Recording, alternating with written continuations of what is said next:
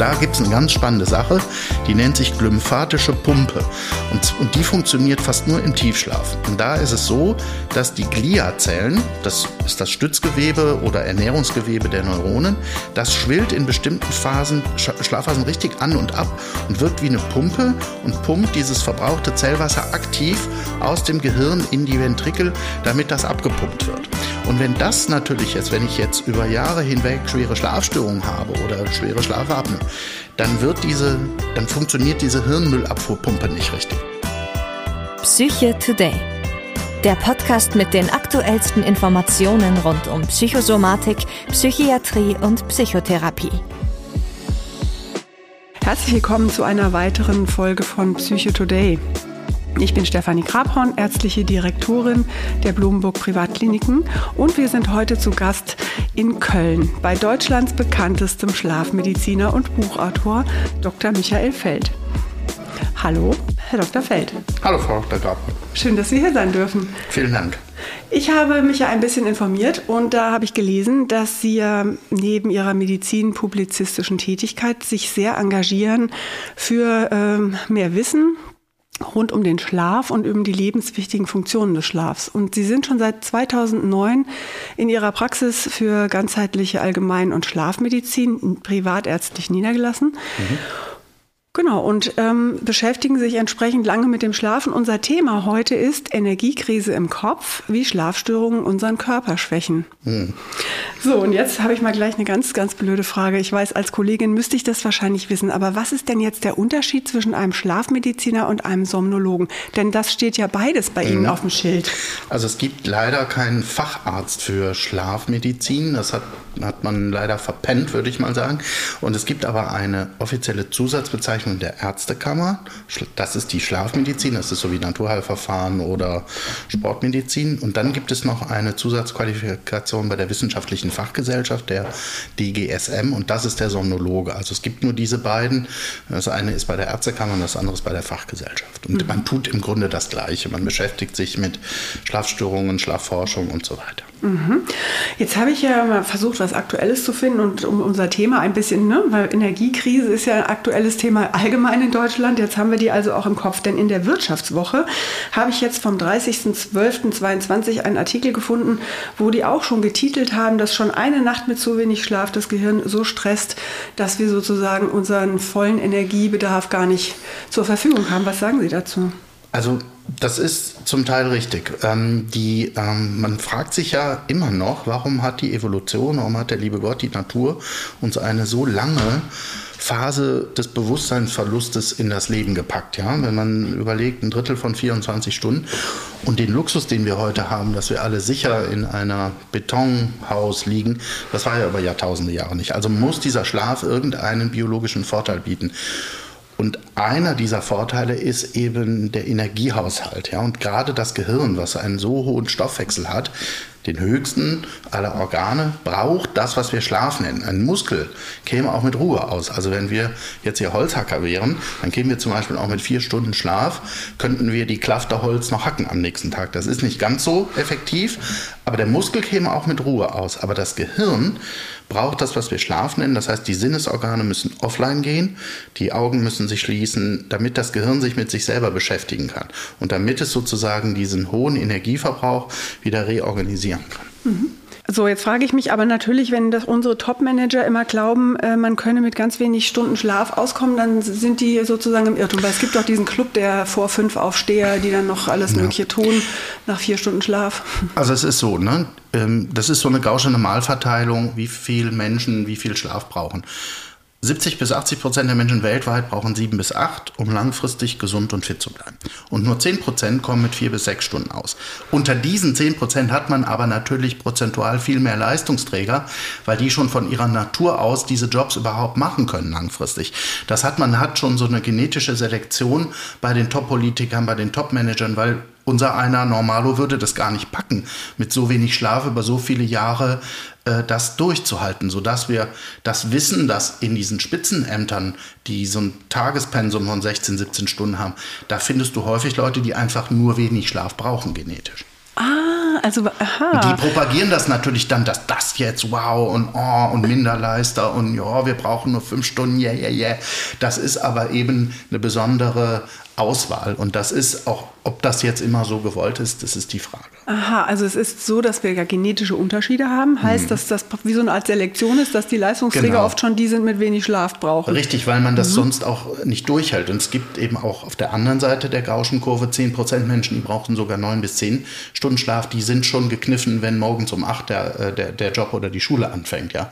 Für die wäre dann 10, 11 Uhr. Und wir wissen zum Beispiel, dass in der Pubertät fast alle Kinder zu Eulen werden. Ja? Man hat sich immer gefragt, kifft der, säuft, der hat ja nur keinen Bock.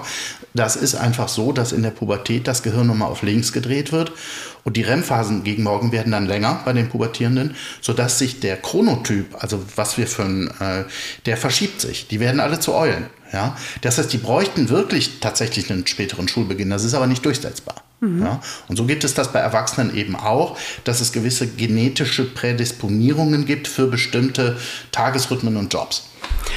Okay, also heißt es, ähm, Eulen heißt ja, das sind immer die, die so gerne lange morgens schlafen, oder wie? wie Spät ins Bett und lange äh, in der Pofe. Also Eule ist der Nachttyp, ah. ja, weil die Eule nachts wach ist. Und die, der totale Frühtyp, das nennen wir Lerche, also was weiß ich, 6 Uhr aufstehen, 10 Uhr in die Haie.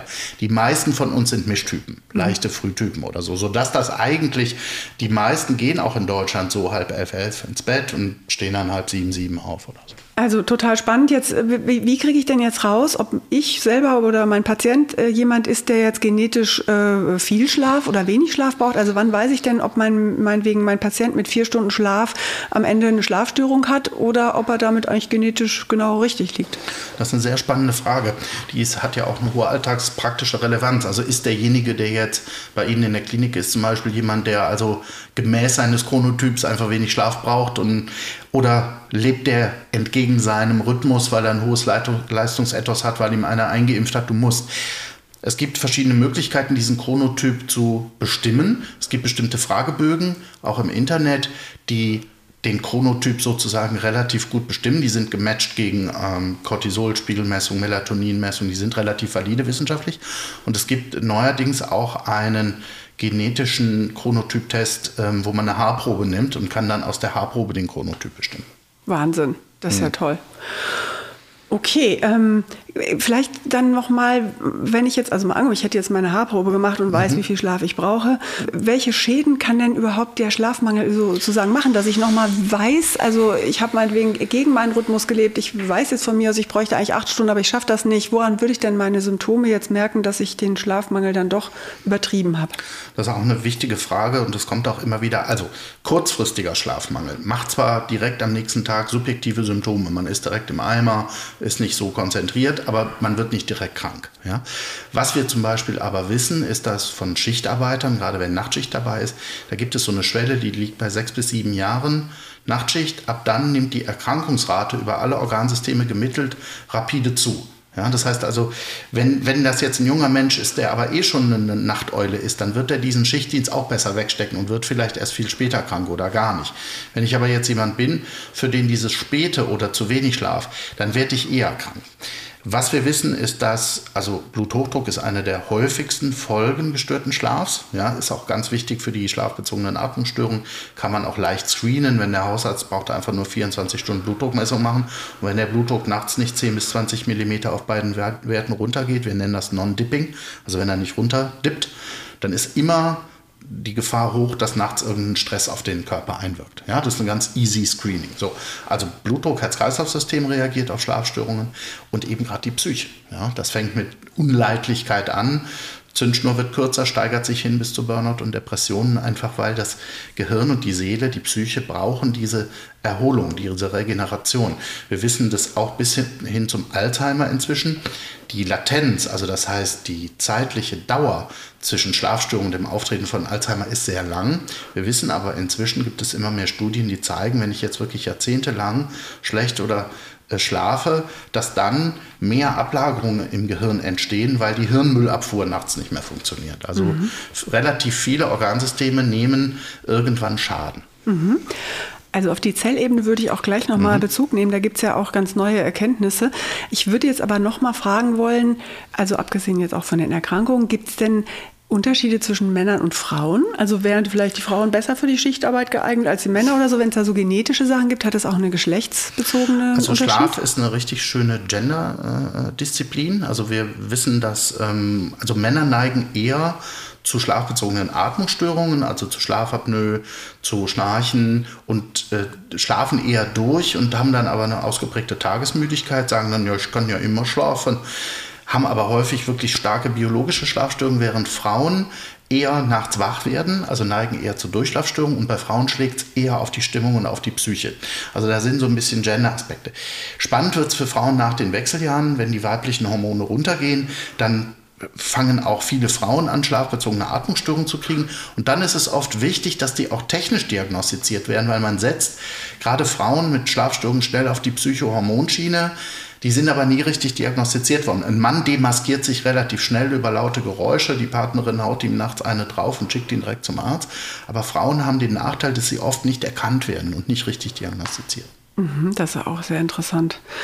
Ich habe aber gesehen, dass es eine Studie der Duke University North Carolina gab, in der es heißt, dass Frauen auch im Durchschnitt 20 Minuten mehr Schlaf brauchen. Hat das dann auch damit zu tun? Das kann sein. Also äh, tatsächlich äh, gibt es Studien, die zeigen, dass Frauen etwas längeren Schlafbedarf haben als Männer. Ähm, schlafen auch ein bisschen anders, werden auch nachts leichter wach, sind durch Geräusche leichter störbar. Das hat sicherlich eine teilgenetische Komponente hat aber auch eine Sozialisationskomponente, weil generell sind es nach wie vor eher die Frauen, die nachts auf die Kinder aufpassen. Wir wissen aber inzwischen von den Prenzelberger Elternzeitnehmern, da wo eine totale Rollenumkehr ist, da ist es eher der nachts äh, eher geräuschempfindlich ist. Ach Moment, was war das eben? Die Prinzelberger Prinzelberger was? Elternzeitnehmer. Also wenn, wenn jetzt also Männer komplett die Rolle, Frauenrolle übernehmen. Ah, okay. Ja, dass dann über diesen Sozialisationseffekt sich auch biologische Variablen ändern, bis hin zu den Hormonen. Also wir wissen auch, dass wenn Männer jetzt komplett nur noch Elternzeit machen, dass der Prolaktinspiegel steigt. Ach was, das ist mhm. ja spannend. Da müssten wir ja nochmal einen ganz eigenen Podcast ja. zu machen. Gut, dann lassen Sie uns nochmal auf die Zellebene im Gehirn ein bisschen eingehen. Das hatten Sie ja eben schon mal kurz angedeutet. Ähm, und zwar habe ich jetzt zu einem ein bisschen überflogen. Eiweißablagerung gibt es, habe ich gelesen. Äh, der Alzheimer, die Alzheimer-Erkrankung steht im Verdacht, auch mit Schlafmangel zu tun zu haben, bis hin natürlich zu, was man vielleicht so weiß, Gedächtniskonzentration. Was macht denn unser, unser Gehirn auf der Zellebene durch, wenn es Schlafmangel hat?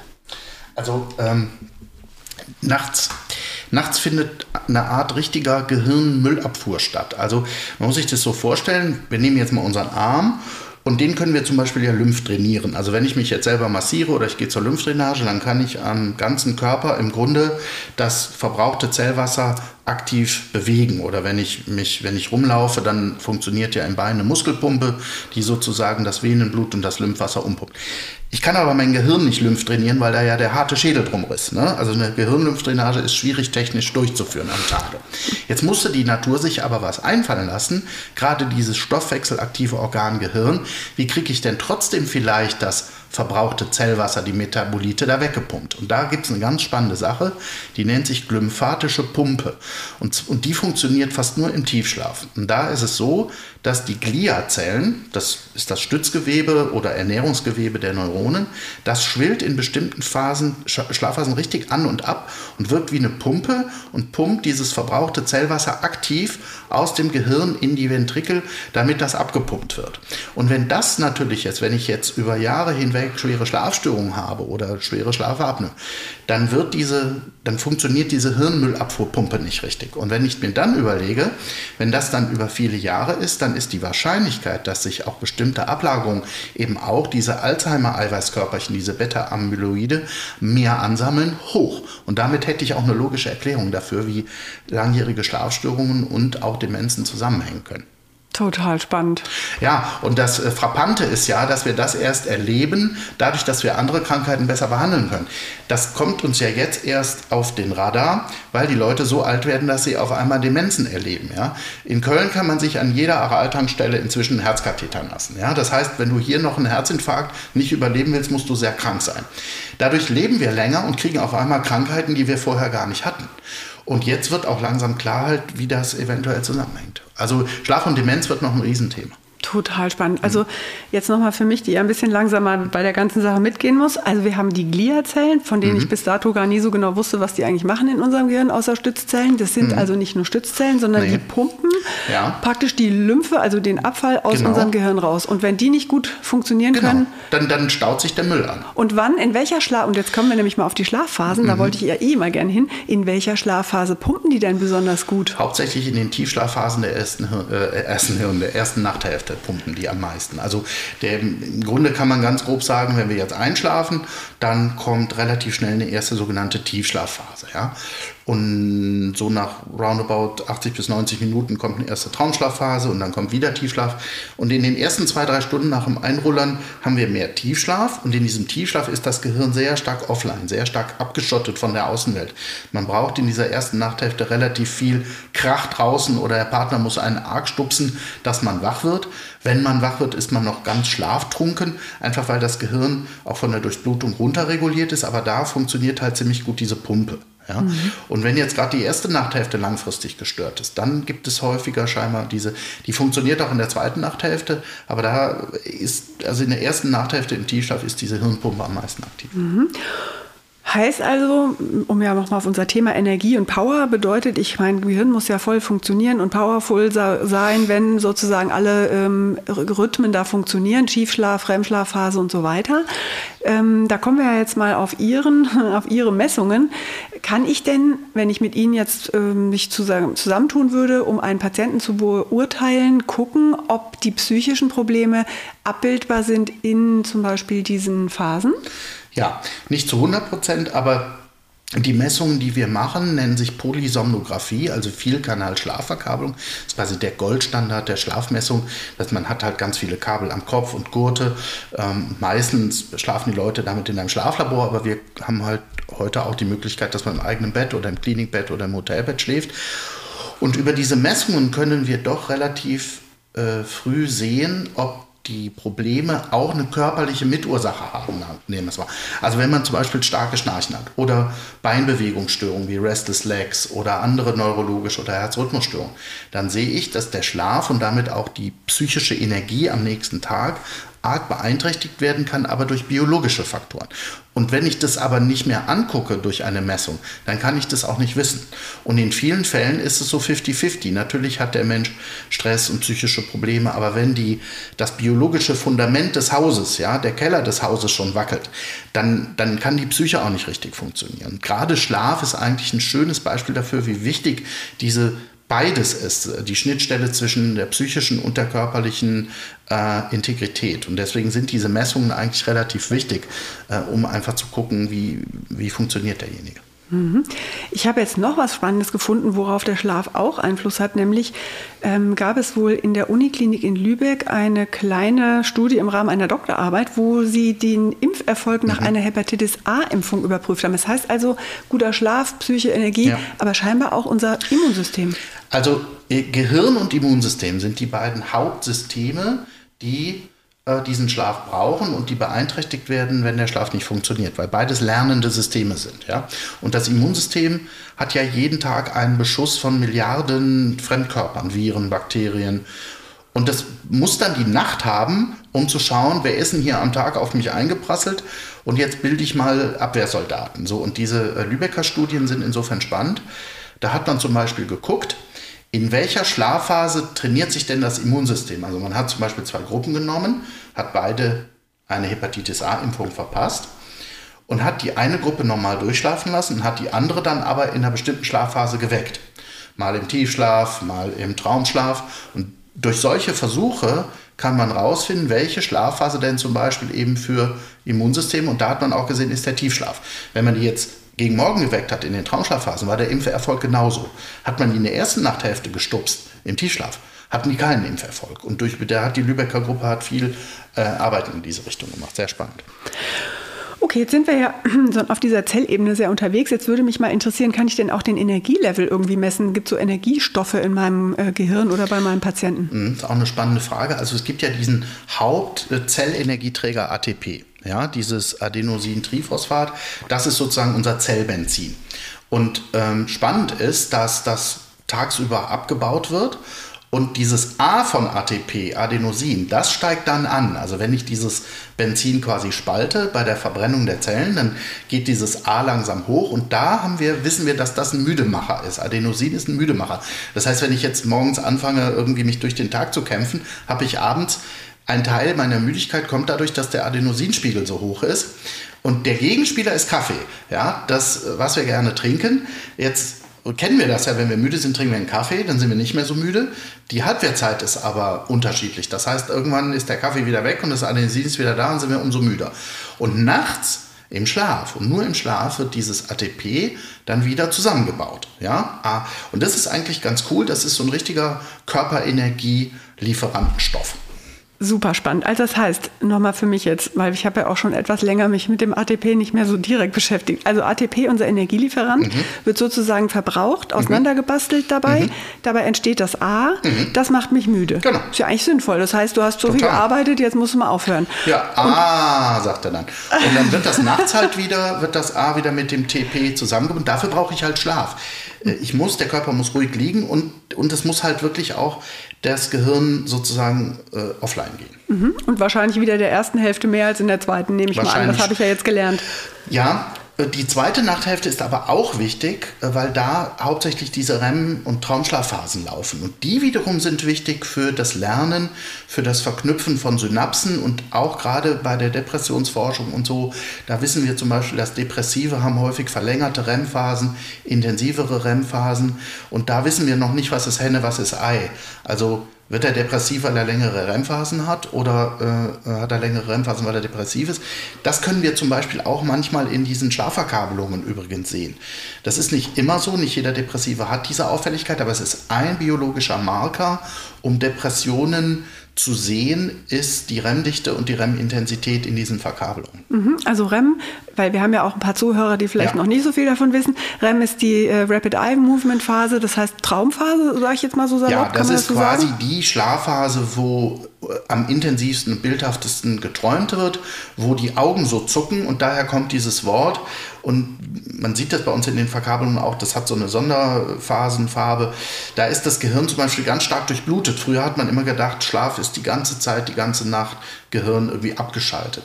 Das ist aber ganz unterschiedlich. Also in den Tiefschlafphasen der ersten Nachthälfte ist das Gehirn relativ runter geregelt. Aber in den REM-Phasen ist es fast so stark durchblutet wie im Wachzustand, weil da halt sehr viel Nervenverbindungen auf und abgebaut werden.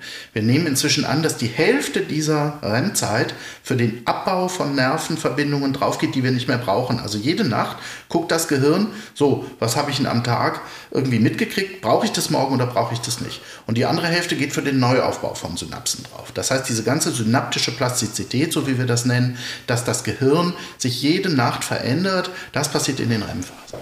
Toll. Okay, jetzt also bin ich ja sehr geflasht von dem, was äh, ich hier alles höre, Herr Dr. Welt. Aber was mache ich denn jetzt um Himmels Willen, damit ich wirklich gut schlafe, später kein Alzheimer bekomme und mein Energielevel immer gut ist? Also jetzt eine Frage, weil ich höre immer das Wort Powernapping. Also es setzen sich ja Menschen hin mit dem Schlüsselbund in der Hand äh, in ihrem Büro, warten, bis der Schlüssel aus der Hand fällt und dann werden sie praktisch wieder wach und sagen, das war jetzt mein kleiner Mittagsschlaf, mein Powernapping. Hat das eigentlich irgendeinen Wert? Hat tatsächlich einen Wert, gibt es auch große Studien zu, ähm, hat man tausende Menschen untersucht. Nicht jeder braucht das, sagen wir es mal. Aber es ist für, die, für viele Menschen ist so ein Mittagsdösen. Dösen reicht übrigens, man muss nicht schlafen. Ja? Es reicht, dass man so vom Hirn in den Alpha-Zustand kommt. Also man tut die Füße auf den Schreibtisch, legt sich so ein bisschen hin und macht so 20 Minuten Dösen. Und da gab es eine große Studie aus Griechenland mit über 10.000 Teilnehmern über mehrere Jahre. Und da hat man tatsächlich gesehen, dass die, die das regelmäßig machen, hatten am Ende der Studie 40 Prozent weniger Herzinfarkte. Ja? Also und ähm, jetzt weiß man, man weiß auch, wenn man jetzt zu lang neppert, ja, dann ist es kontraproduktiv. Dann ist der Nachmittag im Eimer. Mhm. Ja. deswegen machen viele Firmen das auch nicht mehr. Viele Firmen hatten ja mal angefangen aus Marketinggründen, hey, wir kümmern uns um unsere Mitarbeiter und wir stellen so Stühle dahin. Die haben dann nachher gesehen, ach du Jemine, ja, wenn er jetzt da eine Stunde am Ratzen war, dann war danach der Käse geschnitten. Ja. es, aber wir wissen, dass auch gerade für ältere Leute oder so oder eben auch in den südländischen Kulturen, diese Siesta-Kultur, die hat schon einen biologischen Wert, einfach weil mittags um die so 13, 14 Uhr der Körper auch noch mal ein zweites biologisches Tief hat. Also der Blutzucker sinkt, die Körpertemperatur sinkt, sodass dieses ein bisschen Hirsch machen, ein bisschen Neppen macht für viele Sinn. Mhm. Okay. Also mal angenommen, ich jetzt mal, um mal ganz, ganz praktisch zu werden, weil wir haben ja auch viele Kollegen, die uns zuhören und jetzt vielleicht überlegen, wie, wie, gehe ich denn da jetzt mit um? Also ähm, wie, wie würde ich denn vorgehen, wenn ich jetzt wirklich mich mal für den Schlaf meines Patienten interessiere und sage, ich habe irgendwie das Gefühl, da ist, da ist was im Argen. Wie, wie würde ich denn mal so Schritt für Schritt vorgehen, ohne, ohne jetzt gleich äh, in Ihrer Praxis zu landen, aber das vielleicht als letzten Schritt sozusagen? Also man kann einiges schon über eine gezielte Befragung herausfinden. Ja? Ganz wichtig ist, dass man aktiv den Patienten nach dem Schlaf befragt, weil wenn man nicht aktiv danach fragt, kommt meist nichts. Ja? Und dass man einfach sagt, mal, wie, wie fühlen sich denn, wenn Sie morgens aufstehen? Ja? Sind Sie in der Regel fit oder nur halb fit oder total platt? Ja? Und wann gehen Sie denn ins Bett? Auf wie viele Stunden kommen Sie denn? Ähm, schwitzen Sie nachts? Ähm, wachten Sie nachts schreckhaft auf? Wie oft müssen Sie pipi? Also es gibt so einen bestimmten Fragenkatalog, wenn man den abarbeitet, dann kommt man schon relativ nah dran.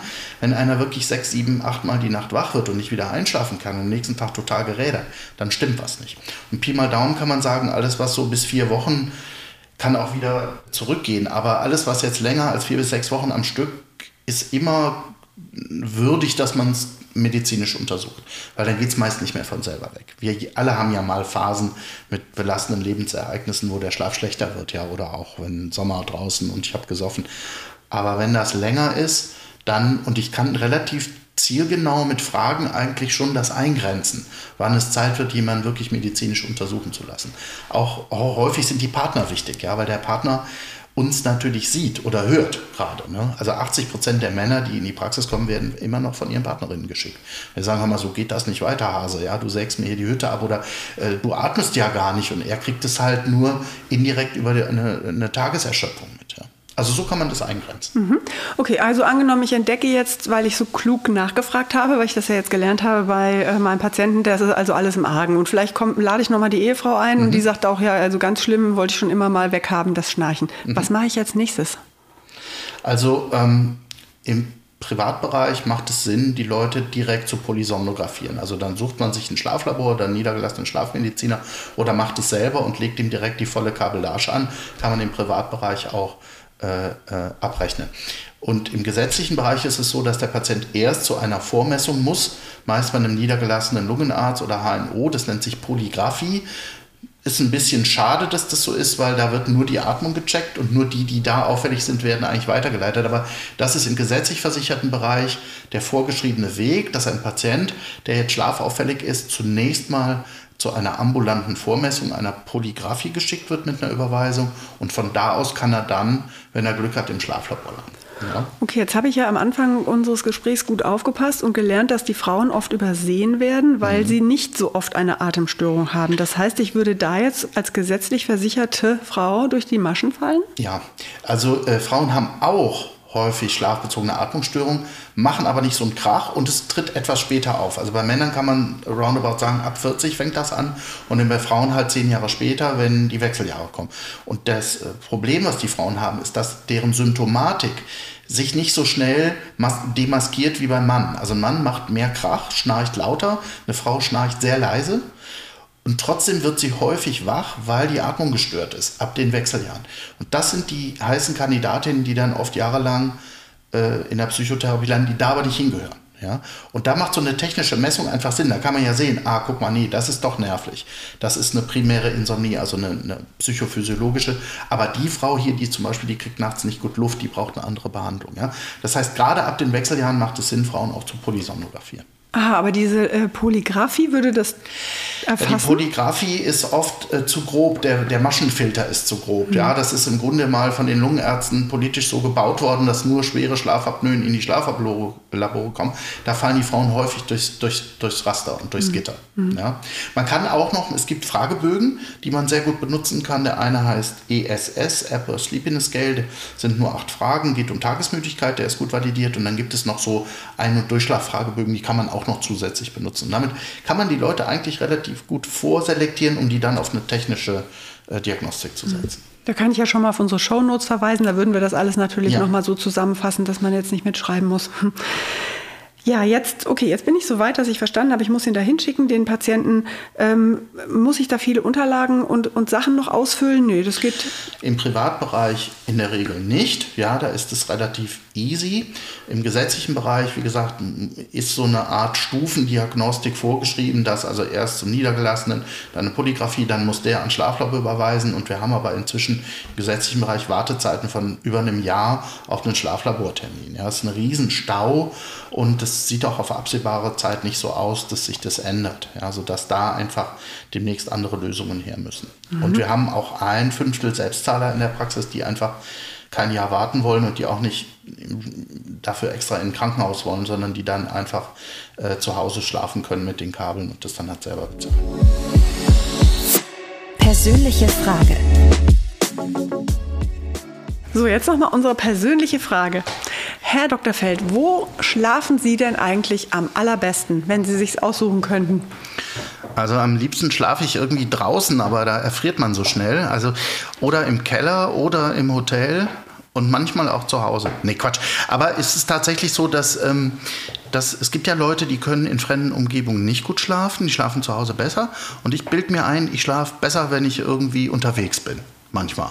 Ach, sowas gibt's auch. Gibt's ich habe immer gehört, dass Leute viel besser in ihrem eigenen Bett und schlafen. Am allerliebsten schlafe ich wirklich draußen. Also wenn es im Sommer möglich ist, dann lege ich mich irgendwie raus. Man, man zahlt natürlich den Preis, dass man morgens zerstochen ist, aber ich äh, habe es am liebsten richtig kühl und frische Luft. Toll. Okay, das probiere ich jetzt mal aus. Dankeschön für diesen Gerne. persönlichen Tipp. Buchtipp. Natürlich kommt ein Buch von Herrn Dr. Feld und am besten kann er das selbst erklären. Naja, man äh, stellt sich ja nicht so gern selber dar. Allerdings würde ich, wenn Sie mich schon fragen, äh, den Buchtipp nennen Dr. Fels Große Schlafschule, erschienen bei Gräfe und Unzer. Das ist so ein Rundumschlag, wo man eigentlich zu allem was findet. Auch für Patienten? Ja, gerade für Patienten. Ah, ist also kein, kein Fachbuch für Ärzte, sondern ist wirklich ein Publikumsbuch für Patienten, Dr. Fels Große Schlafschule. Super, Dankeschön. Tipp aus unserem Wissenschaftskontor. Genau, und unseren Tipp aus dem Wissenschaftskontor, da bemühen wir uns ja immer ganz, ganz aktuelle Re Reviews oder Studien oder sowas ähm, vorzustellen. Aber jetzt habe ich gehört, es gibt eine ganz, ganz tolle Studie, die wahrscheinlich nicht so viele kennen. Und die wird uns Herr Dr. Feld jetzt einfach selbst nennen. Die könnten Sie dann oder ihr nachlesen. Also es ist halt, die ist schon ein bisschen älter, aus 1999, ist aber eine der coolsten Schlafstudien, wie ich finde, die je gemacht wurde. Und zwar war das damals der Professor Jan Born, er war noch in Lübeck, Leibniz-Preisträger. Und zwar ist das eine Nature-Arbeit gewesen, 99, und die Studie heißt Timing the End of Nocturnal Sleep, also ähm, das Ende des Nachtschlafs bestimmen. Und zwar haben die Folgendes gemacht, die wollten wissen, ähm, wie ist denn das? Also viele Leute behaupten ja zum Beispiel, sie werden schon fünf Minuten vor dem Wecker klingeln wach. Und da fragt man sich ja, wie kann denn das sein? Wieso werde ich denn vor dem Wecker klingeln wach, wenn doch der Wecker dazu sein soll? Und dann haben die Wissenschaftler sich gefragt, kann das sein, dass das vielleicht irgendwie ich schon antizipiere? Ja? Und dann hat man Folgendes gemacht. Man hat also zwei Gruppen an Probanden genommen, hat den beiden äh, Venenkanülen gelegt, um nachts kontinuierlich Stresshormone zu messen. Ja? Und dann hat man der einen Gruppe gesagt, wir wecken euch um sechs. Und der anderen hat man gesagt, wir wecken euch um neun. Ja? Und hat dann beiden Gruppen kontinuierlich diese Stresshormone abgenommen. Die, die wussten, äh, dass sie um sechs geweckt werden, hatten so ab 4 Uhr ging langsam der Cortisol- und ACTH-Spiegel hoch. Das heißt, die hatten antizipiert, die hatten also schon auf dem, Radar, oh weio, ich muss um 6 Uhr raus. Das heißt, der Körper hat schon unbewusst die Aktivität auf den Morgen hin vorbereitet und die andere Gruppe, die dachte, sie würde um 9 geweckt und die haben sie aber auch um 6 geweckt, da war das nicht so. Das heißt, die dachten, sie können länger schlafen und da konnte man beweisen, dass der Organismus dieses, äh, dieses wann ich morgens raus muss, schon biologisch antizipiert. Ja, und das finde ich eine der spannendsten, spannendsten Studien, die je gemacht wurde. Okay, und ähm, genau, und die ist erschienen in Nature? Nature 99. 1999. Jan Born. Sagen Sie nochmal bitte einmal den Titel. Timing the End of Nocturnal Sleep heißt die. Okay, super, vielen Dank. So, jetzt habe ich noch mal ein bisschen esoterische Frage am Schluss. Nachdem wir jetzt ganz, ganz praktisch und ganz vernünftig waren, möchte ich noch mal wissen, ich kann nämlich nicht schlafen und zwar immer zwei Tage vor Vollmond. Ich weiß oft gar nicht, dass da Vollmond ist. Ich merke das dann immer dann, dass ich dann wach bin. Spinne ich jetzt oder ist das tatsächlich vielleicht so? Das ist echt, das ist und bleibt ein super spannendes Thema und eine super spannende Frage, weil das immer wieder kommt und immer wieder scheitert im Grunde der Beweis, an der Wissenschaft, äh, weil das so schwierig ist, diesen Faktor Vollmond da rauszumändeln. Es gibt eine Studie, die ist vor ein paar Jahren in der Schweiz, äh, in Basel äh, gemacht worden. Da hat man das erste Mal wissenschaftlich nachgewiesen, dass man bei Vollmond tatsächlich schlechter einschläft, waren allerdings nur fünf Minuten Unterschied. Gefühlt würde ich aber immer sagen, es ist mehr dran. Ja, weil das historisch, traditionell, mythologisch. Also was wir wissen, ist, dass Schlafwandler bei Vollmond tatsächlich mehr schlafwandeln. Da weiß man, das liegt am Licht. Denen wird zum Beispiel empfohlen, vorher schon wirklich komplett dunkel, damit dieses Mehr an Licht durch den Vollmond nicht reinprasseln. Wir wissen von vielen Tierarten, die maximal auf die Mondphasen reagieren. Und wahrscheinlich wird beim Menschen schon noch ein rudimentärer Sinn. Und dann ist es wahrscheinlich so, dass es einfach vollmondsensiblere Menschen gibt, ist wie beim Wetter auch. Und Vollmond, es ist nur wissenschaftlich so schwer darzustellen, aber ich glaube, es ist was dran. Mhm, danke. Sehr spannend. Ja, ähm, dann vielen Dank, Herr Dr. Feld. Ich denke, wir haben so ziemlich einmal den Ritt quer durch das Gehirn und den Schlaf gemacht. Es gibt da natürlich noch ganz viel Spannendes zu berichten. Ich danke Ihnen auf jeden Fall für das Gespräch und ähm, vielleicht sehen wir uns demnächst im Schlaflabor. Wer weiß. Ich bedanke mich auch, hat Spaß gemacht. Vielen Dank.